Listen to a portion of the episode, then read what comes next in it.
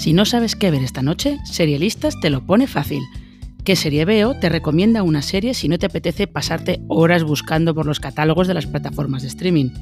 Y lo hacemos en menos de 5 minutos.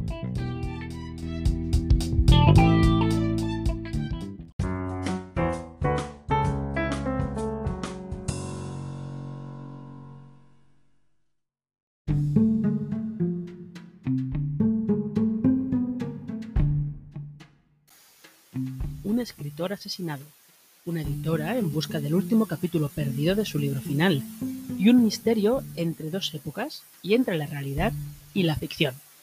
Con estos elementos se construye Magpie Murders, el estreno de hoy en AXN que saca partido de algo tan británico como un whodunit en un pueblo pequeño. Todo muy Agatha Christie, eso es cierto. La protagonista de la ficción es Leslie Manville, que está a punto de debutar como la reina Isabel II de la sexta temporada de The Crown, y que es una actriz bien conocida tanto en teatro como en cine y en televisión. Televisión, de hecho, a lo mejor alguno la recordáis por ser esa Madame de Burdel tan villana en Harlots. Manville es el gran atractivo de la serie que escribe Anthony Horowitz, autor del libro que adapta. Pero, por supuesto, no es el único.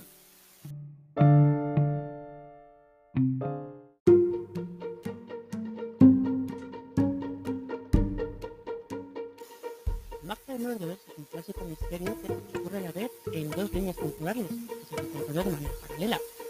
Por un lado, en el presente, la editora investiga la muerte del escritor casi por accidente, porque parece estar relacionada con la desaparición de ese último capítulo de su libro, su libro final, recordemos.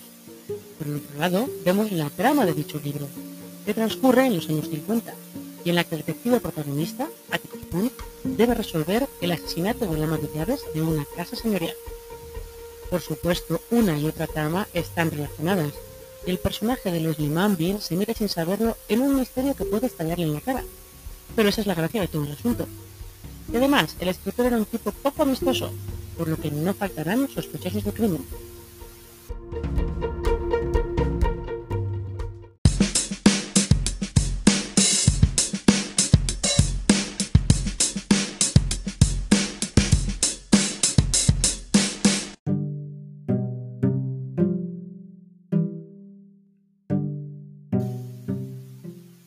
En cualquiera de estos detalles, las comparaciones con Agatha Christie son inevitables, sobre todo porque al igual que con la autora inglesa con libros como Cinco cerditos, Tres ratones ciegos, o y entonces no tiene ninguno, Magpie Murders tiene una rima infantil con urracas para algunas partes de su trama.